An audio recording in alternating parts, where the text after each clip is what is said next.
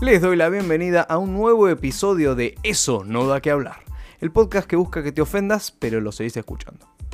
Hace unos días en Instagram pregunté sobre qué querían hablar y salió, entre otros temas, las cancelaciones en Twitter, que es el tema del momento.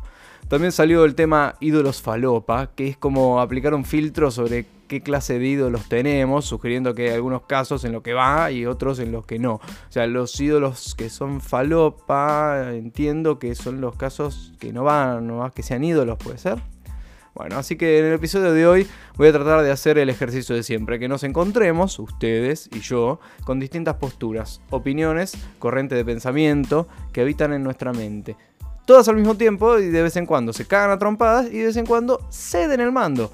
En fin, luego de leer mucho Twitter, más de lo que se considera sano, mucho YouTube y hasta La Nación y Infobae, ahí ya me empecé a preguntar si mi sacrificio valía la pena, me dispongo a hablar sobre estos temas tan bellos. Cancelación, idolatría y separar la obra del artista. Mejor empecemos.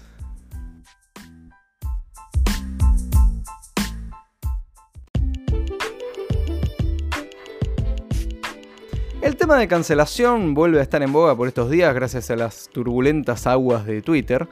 Eh, aguas en que, eh, a las que nos dedicamos a llenar con nuestras eh, peores reflexiones mientras nos sentamos en el inodoro a reflexionar. En puntual salieron a la luz viejos tweets racistas, xenófobos, clasistas, etc. que escribió un tal Pablo Matera, que resulta que es el capitán de los Pumas, la selección de rugby de Argentina. Y dos muñecos más de estos compañeros de él. Eh, y que la comunidad de arqueólogos tuiteros sacó a la luz a raíz del desagrado del público por la falta de homenaje tras la muerte de Maradona. En definitiva, este muchacho Matera y sus dos compañeros, que esto, es, eh, está bastante interesante para tenerlo en cuenta. Todo el mundo se olvidó sus nombres, o sea, los otros dos, de, los otros dos nadie sabe el nombre, pero bueno, em, recibió el tratamiento de internet, ¿no? La cancelación, se dice, bueno, este, em, este muchacho no opina lo que debería ser eh, una opinión pública, que es que el racismo, la xenofobia, el clasismo eh, son, son repudiables, entonces no hay que estar a favor de eso. Este muchacho sí está a favor de eso, entonces no hay que consumirlo más, hay que cancelarlo. La solución que le dieron desde la Liga Argentina de Rugby al pueblo de la nación argentina que pedía que se haga algo fue em, que, bueno, los, los hicieron que no, no jueguen más, supuestamente, los, los, sacaron del medio y les eh, recomendaron que cierren sus redes sociales. Es decir, que barran bajo la alfombra la mugre para que no se vea. En definitiva, se habló mucho de que también iban a tener un proceso penal, algo así como que había una denuncia este, en el INADI. Bueno, resulta que no. Resulta que este muchacho y sus dos amiguitos cerraron sus cuentas de redes sociales, efectivamente. La UAR los volvió a habilitar, o sea, los tipos no están suspendidos de nada. Y eh, además, en el INADI no hay ninguna eh, denuncia formal. Ahora, si por alguna razón no te enteraste de esto último, es porque a este Matera y a sus eh, dos amigos se los canceló se los dejó de consumir abruptamente y se los dejó de poner en el ojo de el público. Es decir, que de golpe se hizo como que no existen. Y hacer como que algo no existe no es como la mejor solución, ¿no? Pareciera que cuando una persona hace de cuenta que un problema no está ahí, ese problema termina apareciendo, sí o sí, termina volviendo de alguna manera y generalmente vuelve más grave. Por ejemplo, ¿no? haciendo de cuenta que Matera y sus amigos xenófobos no existen. Estamos dando a entender que la xenofobia no existe. O que la gente que juega al rugby no piensa así. Y acá es muy peligroso lo que acabo de decir, ¿no? La gente que juega al rugby como si el deporte fuera el problema. El deporte no es el problema, el problema es el clasismo, el problema es el club donde juega tal persona que opinan todos así.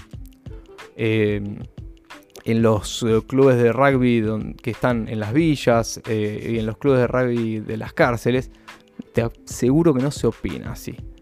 Pero el rugby como deporte tampoco recibe un tratamiento justo porque como no se le da demasiada entidad en el país al rugby, como se le da a otros deportes, termina siendo un deporte de élite en,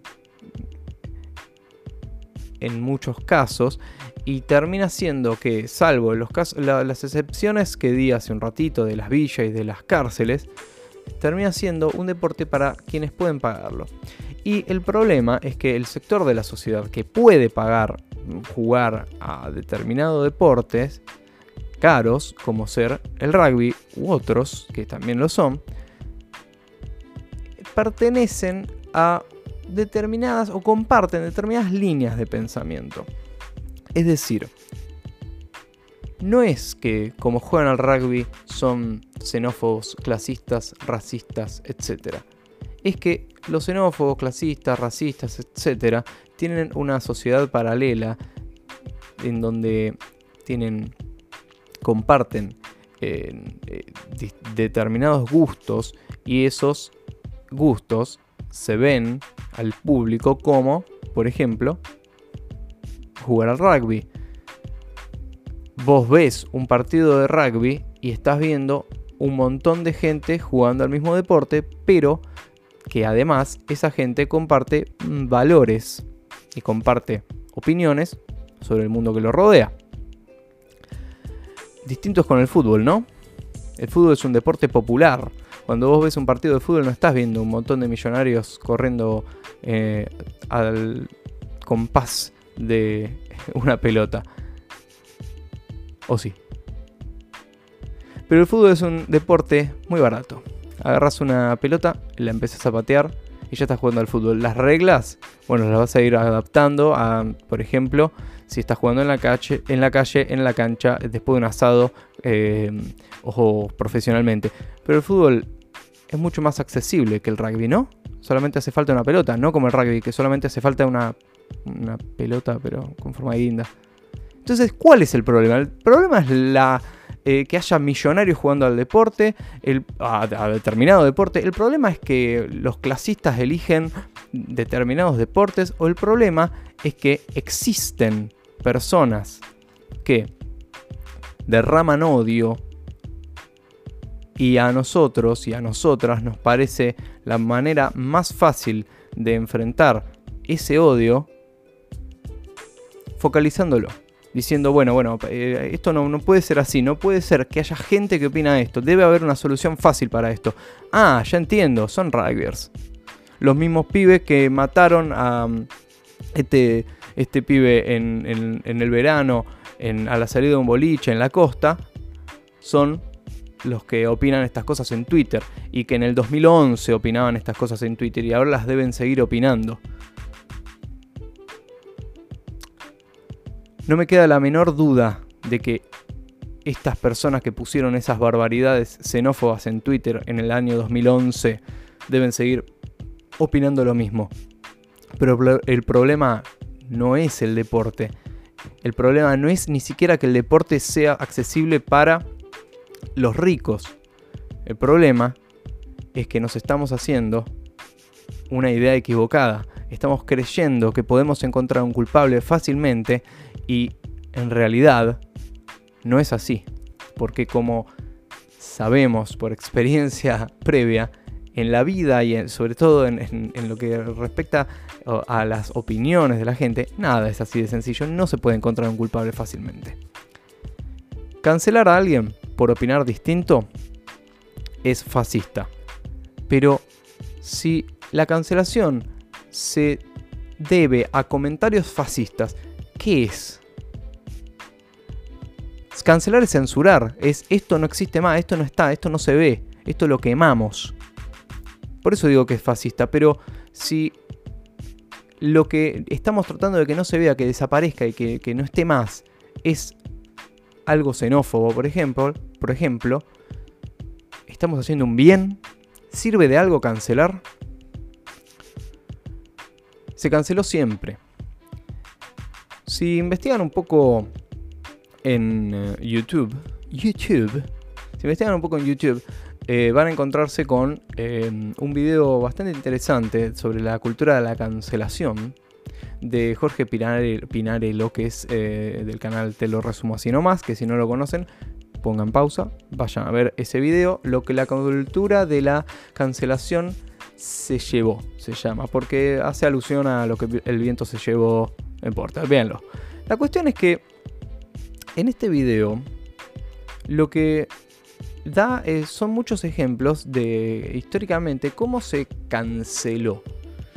Porque mm, cuando eh, John Lennon decía que eh, dijo en una nota en el diario británico, en determinado contexto, que los Beatles eran más populares de Jesús que Jesús, en cinco meses después de eso, en un diario de Estados Unidos, lo pusieron en primera plana diciendo somos más grandes que Jesús y la gente de Estados Unidos repudió totalmente eso y canceló a los Beatles.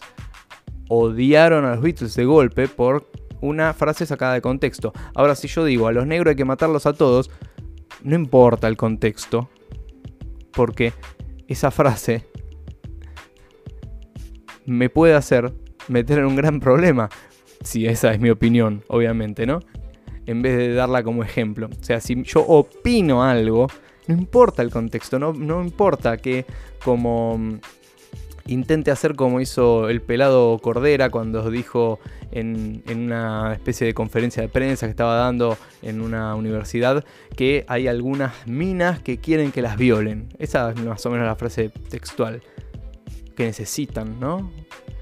No importa el contexto, no importa que después haya dicho, no, yo lo estaba haciendo como una, como una performance, quería ver la reacción del público, estaba, iba a salvarlo eso, iba a decir como lo contrario. No, no, no, no importa el contexto. Eso que dijiste fue tu opinión. Bueno, te cargo. Si vos no diste un contexto previo, no importa el contexto. Y si vos querés darle un contexto después, eh, una lectura, seguir leyendo eso que vos ya dijiste, sigue sin importar. Porque lo que importa es la opinión. Porque somos personas y opinamos sobre el mundo que nos rodea. Todo esto es muy, pero muy, pero muy subjetivo. Hace un rato me dejaste decir la cancelación es fascista, me dejaste decir a los negros hay que matarlos a todos, me dejaste decir un montón de cosas y no me pusiste pausa, porque querías ver a dónde llegaba con eso. Y es que es así. Cuando cancelamos, estamos, reitero, ¿no? Barriendo bajo la alfombra, ocultando algo, haciendo de cuenta que algo no existe. ¿Y siempre está mal eso? ¿O a veces? Seguramente dependa del contexto. Ese contexto que hace un ratito te dije que no importa.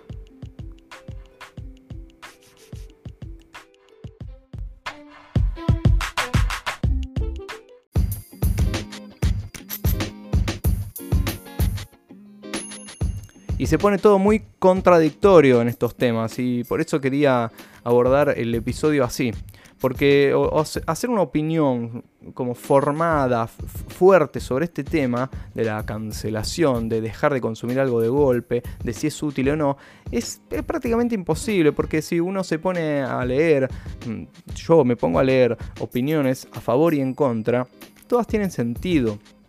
J.K. Rowling, es decir, la autora de los libros de Harry Potter, hizo comentarios eh, transfóbicos en Twitter y fue cancelada. Inmediatamente en una biblioteca salió la, la noticia de que iban a dejar de vender los libros, de exponer los libros de Harry Potter. Como en repudio de los dichos de su autora. Es como dejar de jugar al rugby porque hay muchos clubes de rugby formados por jugadores racistas. Y ahí entra esa expresión que escuchamos mil millones de veces, que es que hay que separar la obra del artista. Ah, qué bueno, qué lindo, separar la obra del artista. Listo, lo hacemos y se terminó. Entonces ahora las obras de arte, ¿sí? Obra de arte puede ser jugar a un deporte de una manera excepcional. Eso se considera bello, se considera algo de, que da placer y algo que es de consumo. Entonces también lo vamos a considerar arte para los fines de este episodio. ¿sí? Eh, una obra de arte por separado del artista es perfecta porque se puede admirar su belleza, se puede admirar el placer que, nos causa y se puede admirar por sus eh, cualidades técnicas, por ejemplo, por lo que produce en, en sus espectadores y espectadoras. Una obra de arte separada del artista es una obra de arte que no hizo nadie. Y si no la hizo nadie, le falta un poquito de algo, ¿no? Si, por ejemplo, nos encontramos con un cuadro bello, espectacular, precioso, pintado de una manera excepcional, y de golpe preguntamos quién lo hizo y es anónimo, le da un valor. Porque decís, ah, mirá, entonces el autor o la autora de esta obra eh, decide aparecer como anónimo para, para no ser subjetiva eh, su presencia en frente de cómo analizamos la obra. Ahora, si nos dicen, no, la verdad que no sé quién lo hizo, ni idea. O nos dicen, no, eh, no se sabe quién lo hizo, pero mm, míralo igual te vas a quedar pensando en quién lo hizo seguramente. Vas a decir, che, ¿quién habrá sido la, persona que hizo esto? Porque esto de separar la obra del artista es un poco raro, ¿no? Si separamos la obra del artista, estamos como asumiendo que el, arte o la, obra de arte puede ser. Eh, puede aparecer de golpe, puede como surgir de la nada y puede estar ahí. Y en realidad, el arte es algo que hacemos las personas. la humanidad hace arte. Entonces, hacer de cuenta que no lo hizo nadie es un poco extraño. Es interesante ver quién hizo la obra.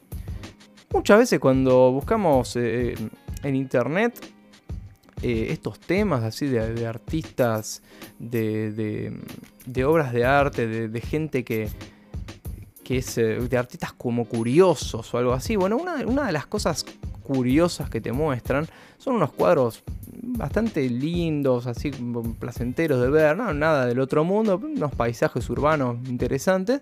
Y te dicen, estas obras las pintó Hitler. Acabas de admirar el trabajo de Hitler. bueno, sí, está fenómeno. No, no estoy admirando el trabajo de Hitler, estoy admirando la obra esta que me pareció que está linda. De ahí, a que lo haya pintado Hitler es otra cosa. Y de paso, está bueno que sepa yo que lo pintó Hitler. Así me, sirve para pensar en la figura de este tipo y decir, uh, mirá, ¿sabes que hace mucho que no pienso en, Hitler o en la Segunda Guerra Mundial? Vamos, a pensar en eso un rato. Y después ahí, bueno, te van a, te van a aparecer una serie de de ideas, vas a ir llegando a distintas conclusiones y demás. ¿Qué vas a decir? Ah, Hitler entonces era un buen tipo, pintó bien este cuadro. No, para nada. O sea, no, creo que haya una persona en este mundo que mire un cuadro de Hitler que es lindo y diga, ah, entonces Hitler tan malo no, no era. Y ahí entra esto de separar la obra del artista, ¿no? Muchas veces cuando el artista sí es, eh, es, una persona repudiable, se insta a esto, ¿no? No, hay que separar la obra del artista. ¿Sirve separar la obra del artista? ¿Tiene sentido? ¿O no es cancelar eso un poco? ¿No es hacer de cuenta que el artista no existe? Esto, esto surgió y volvemos a nombrarlo a Maradona, de quien prometí que no iba a ser un episodio y le estoy dedicando dos secciones de este episodio a él. Este, vuelve a entrar la figura de Maradona como separar la obra del artista. No, mira, hay que admirar a Maradona como deportista, no admirarlo como persona, entonces hay que separar la obra del artista. Nadie dice admirar a Maradona como persona. Es decir, pueden, podés estar a favor de sus opiniones políticas, por ejemplo, y podés estar mm, eh, a favor de su figura eh, como deportista, pero como persona, en o en el amplio espectro de la palabra, dudo que admires a Maradona. Es decir, Maradona ha dejado mucho que desear en otros aspectos que no son la visión política del mundo o la, em, la habilidad deportiva. Entonces, ¿vale la pena hacer de cuenta que las jugadas de Maradona que te emocionaron no las hizo Maradona? Porque si no, ¿quién las está haciendo? Si separas la obra del artista, ¿quién está jugando ahí? ¿A, quién ves? ¿Qué son dos personas en una? ¿O vos estás viendo al deportista por un lado y a la persona por otro? ¿Vale la pena verlo así?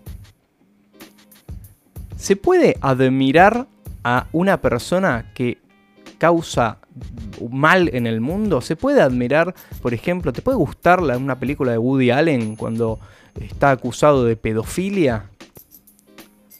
Si vos te reíste con un chiste en una película de Woody Allen, ¿sos pedófilo? Hay que cancelar a J.K. Rowling porque dijo eh, eh, comentarios transfóbicos cuando te leíste los libros de Harry Potter y no hay nada de transfobia ahí y te parecieron interesantes y te gustó. Se tiene sentido decir, no, mirá, esto hay que separar la obra del artista, entonces me quedo con los libros, pero hago de cuenta que J.K. Rowling no los escribió, entonces ahí los separamos. ¿Por qué hay que hacer de cuenta que J.K. Rowling no lo escribió? ¿No está bueno eh, tener una visión eh, crítica del mundo, no está bueno observar que ese artista malo, feo, repudiable o lo que quieras decirle, hizo una obra bella.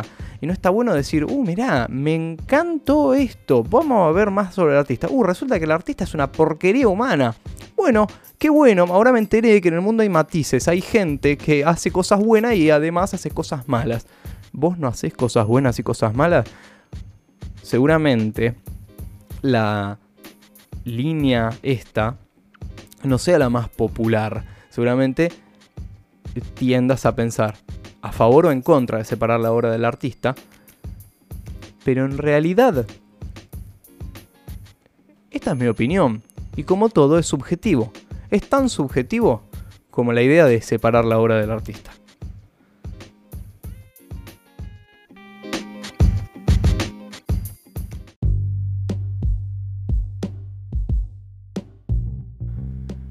Vamos a tratar de cerrar, de concluir este episodio con unas últimas palabras con respecto a algo que nombré al principio, ¿no? La idolatría. Todos estos casos que estuve nombrando sobre cancelaciones y demás están relacionadas con la figura de los ídolos. Em, si en la parada de colectivo una persona junto a vos te dice un comentario horroroso, tenés algunas opciones. Confrontarlo en ese momento, no decirle nada y después quedarte reflexionando sobre lo equivocada que estaba esta persona.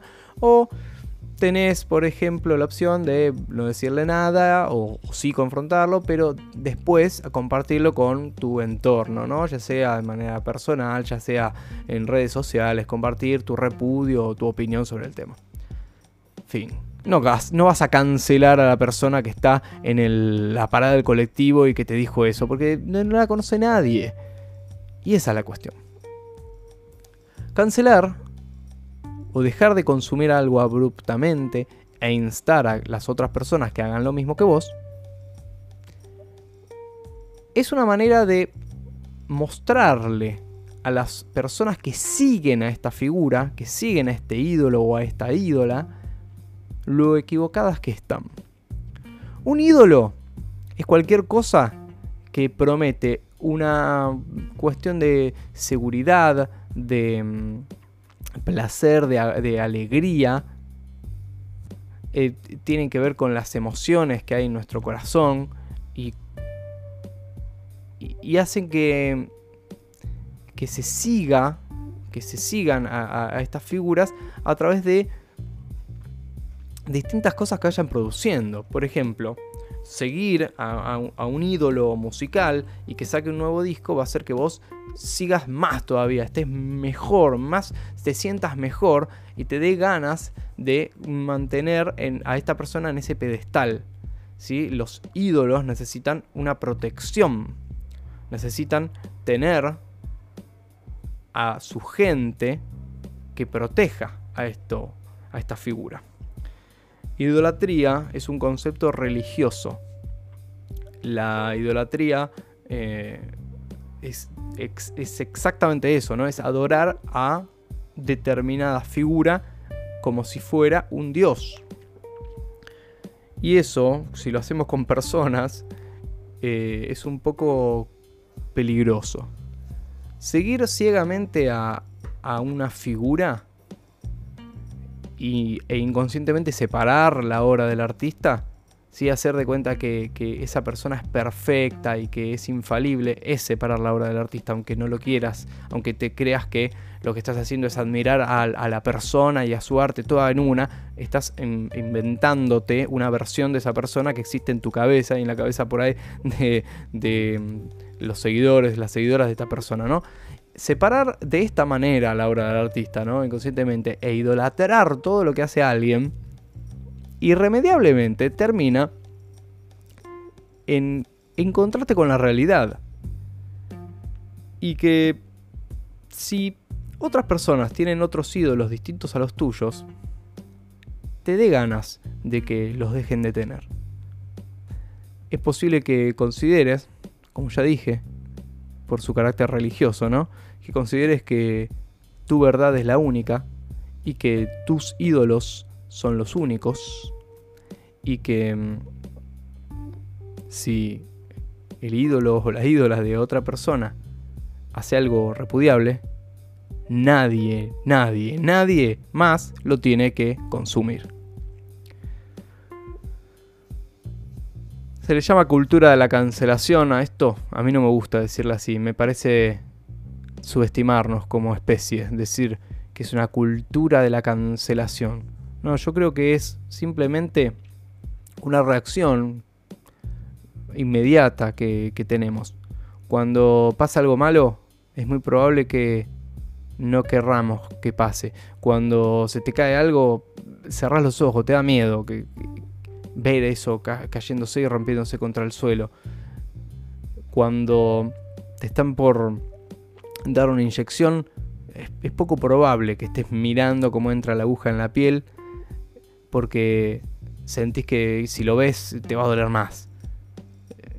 Que en muchos casos es así. Entonces, no dejar de ver, dejar de ver algo, perdón, eh, así de golpe, en respuesta a algo malo, una reacción intrínseca nuestra. Es una reacción que tenemos de toda la vida. Y eso, más que una cultura de la cancelación, simplemente se puede ver como una reacción humana.